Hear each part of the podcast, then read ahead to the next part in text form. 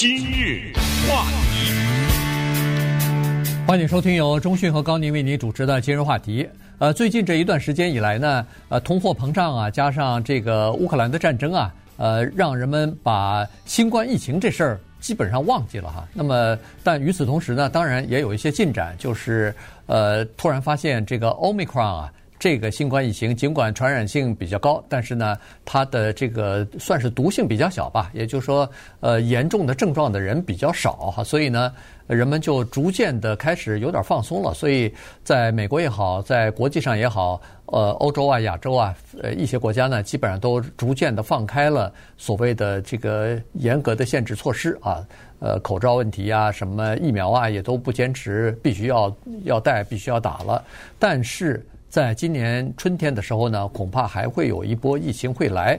这一波呢是 Omicron 本身的变异啊，它是原来的那个新冠病毒的变异，但是现在它自己本身又出现变异了。这个变异呢叫做 BA2，所以今天我们跟大家聊一下这个情况，因为大家还是要做好一点准备。是在它之前呢有 BA，然后一点啊一，然后又有 BA 一点一点一。然后现在在我们还不知情的情况之下呢，来了个 B A 点二啊，这个点我们以后就不说了啊，就直接叫它 B A 二好了。这个呢，我们看了一下世界卫生组织礼拜二公布的情况，觉得有点令人担忧哈，因为世界卫生组织礼拜二呢，他是这么说的，他说啊，另一波传染的高峰来临，尤其是在欧洲，他说现在呢。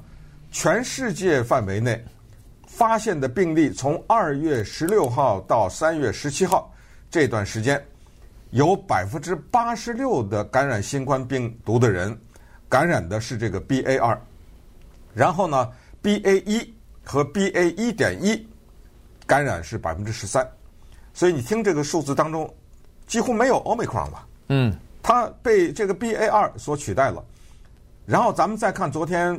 美国的 CDC 它公布的这个数字，它是说呢，在美国的东北部比较紧张一点，纽约、新罕布夏、佛蒙特、麻州以及新泽西州啊等等这些地方呢，有比较大的 BA 二的传染的情况。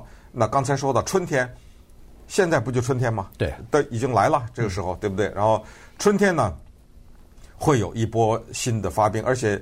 我们的纽约的听众也要注意，因为 CDC 昨天专门点了纽约的名字。当然，我呢和高宁，我们是生活在加州，要把加州的情况也了解一下。因为 CDC 昨天公布的是说，百分之三十到百分之六十的传染力超过 Omicron。我们当时记得 Omicron 比以前的那一些病毒的传染力高多少？七十倍，我记得是。它又比它高百分之三十到六十，你说这个传染力多强啊？对。至于这个 BA 二的传染率会不会导致更多的人住院或者死亡呢？有两种说法，一种说它的毒性不够大，也一种说呢是不知道。所以现在还是那句话，那么疫苗要打，是口罩先别扔。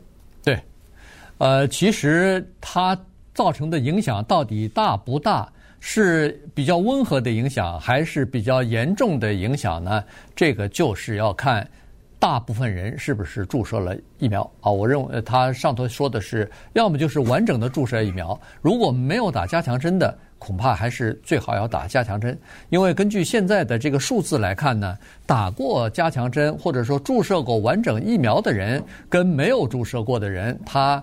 呃，感染以后的反应，身体的反应是还是不太一样的。也就是说，呃，完整接种过疫苗和打了这个加强针的人呢，他的保护力，不管是呃，比如说随着时间的推移下降了多少，但他还是有呃不错的保护力哈。所以呢，至少可以让你有很大的机会不会发展成严重的症状，不会去住院，必须要上呼吸机。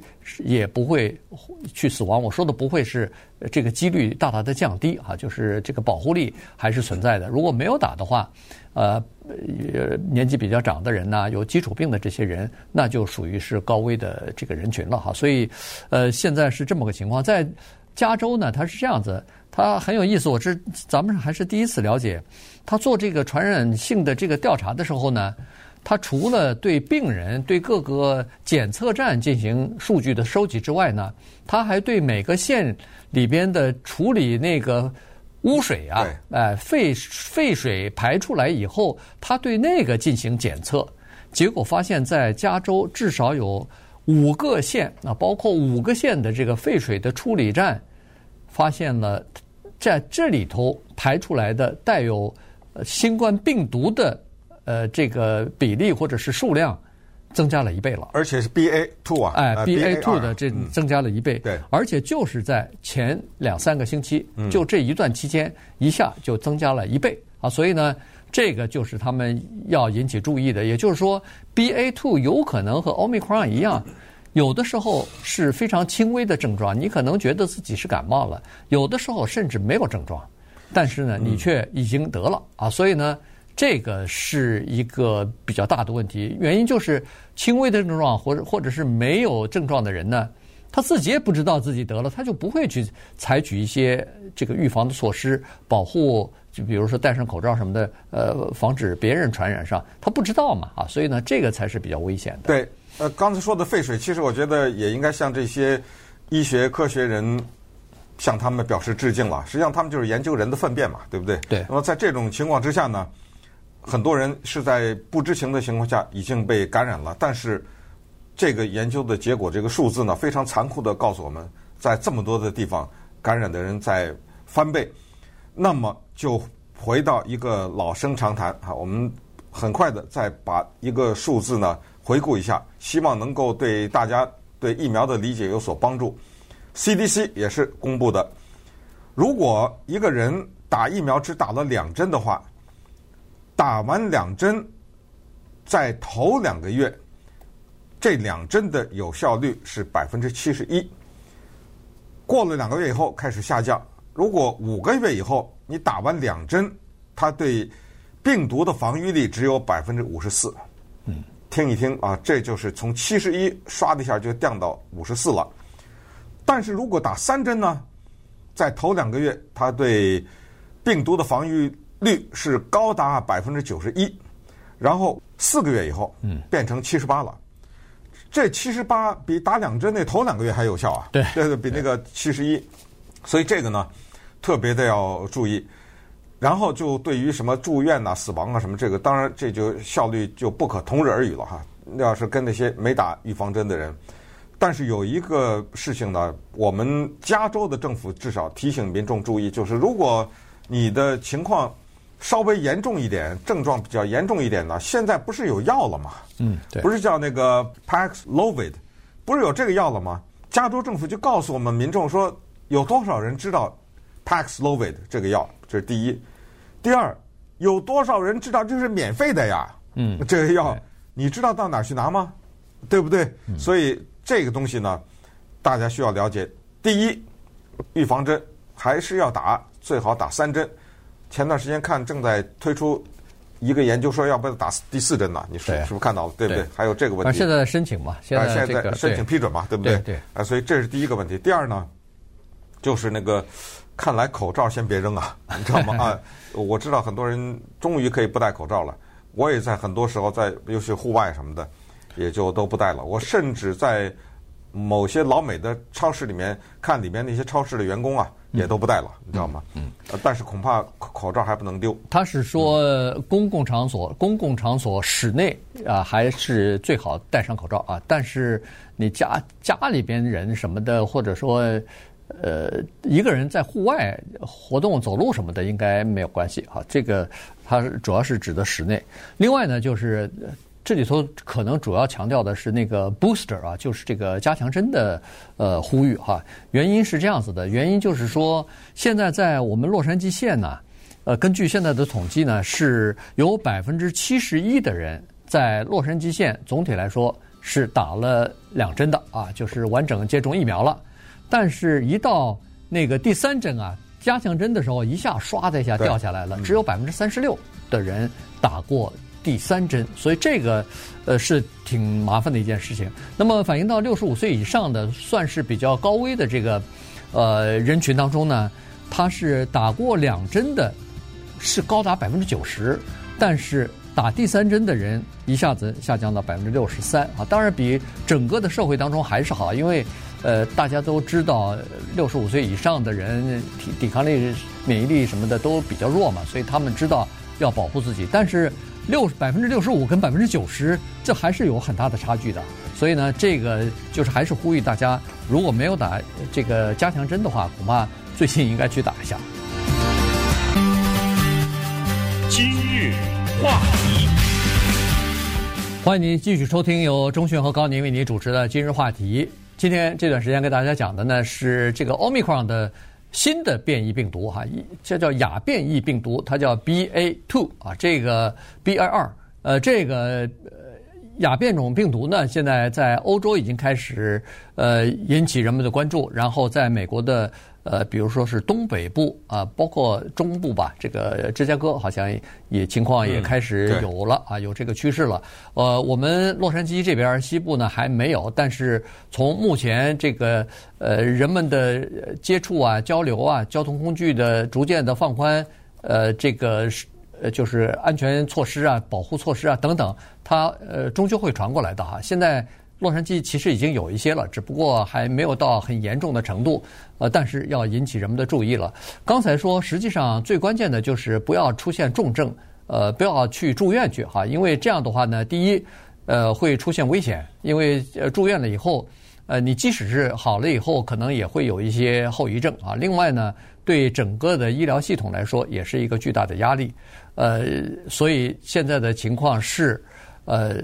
洛杉矶的卫生官员就告诉大家说：“不要慌啊，这个第一，你得了以后检测出来是阳性的话呢，可以马上服用一种药物。这个药物其实以前我们曾经介绍过，Paxlovid 啊，这个是 Pfizer 提供出来呃研发出来的一个治疗呃新冠病毒的一个挺有效的药物。但是呢，它是需要你在检查出来的好像是三天啊，三到五天之内要服用的。”您说我哦，我上个星期检查出来好像有，现在逐渐的病情严重。你再吃，过了时间以后，它它效力就没那么好了。越早吃越好。你最好是在检测出出来是阳性的时候，马上就约你的家庭医生啊。如果你不知道的话，或者是你到某些这个呃药房啊，它就有啊，连锁的药房里它就有。你如果不知道的话呢，其实，在洛杉矶县。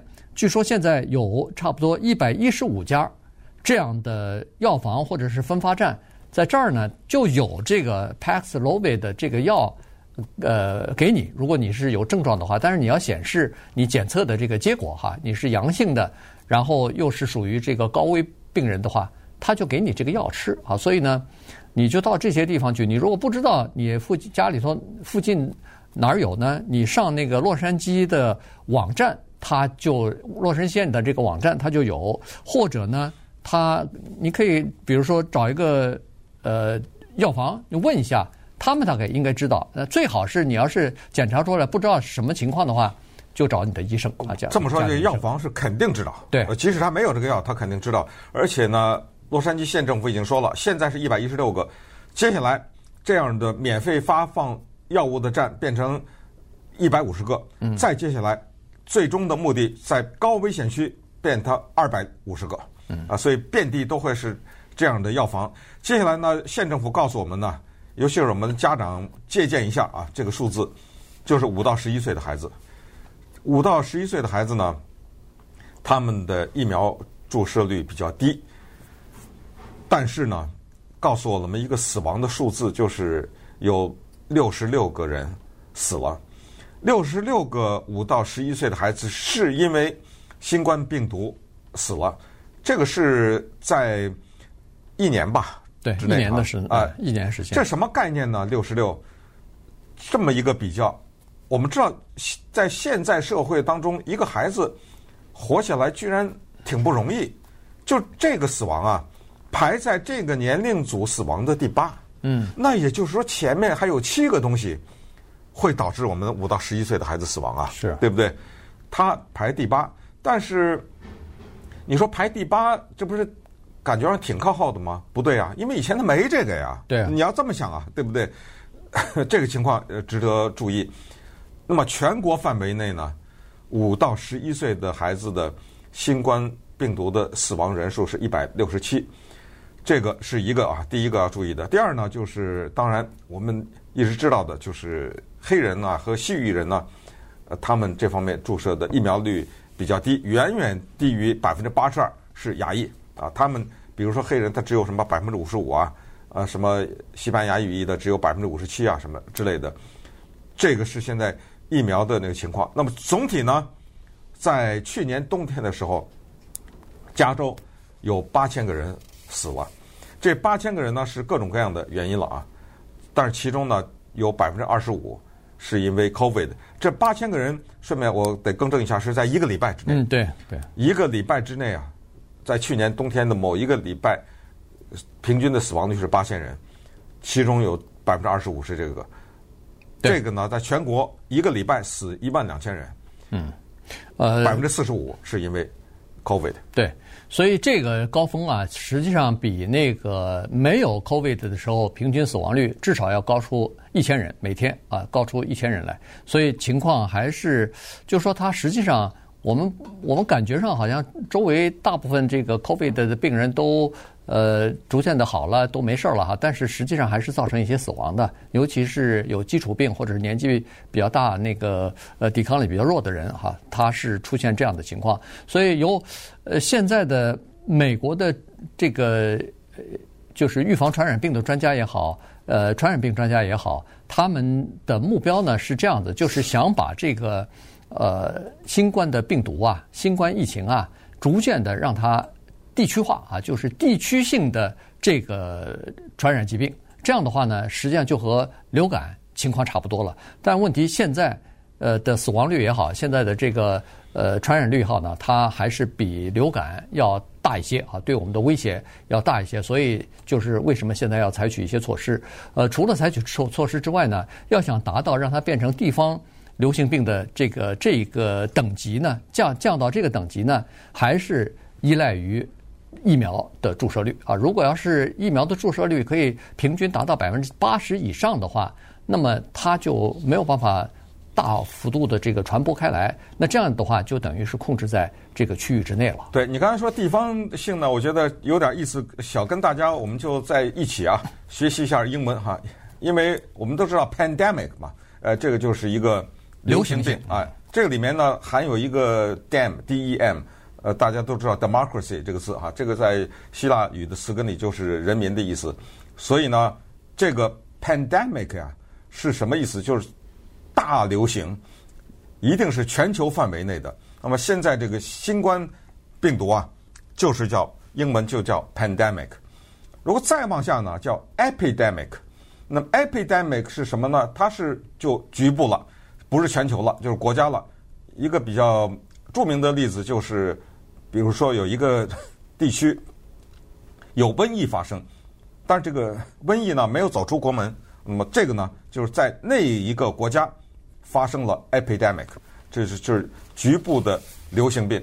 最后呢，最小的那个叫 endemic，那就是特别的地方了。那么这个就别人没有，比如说呃。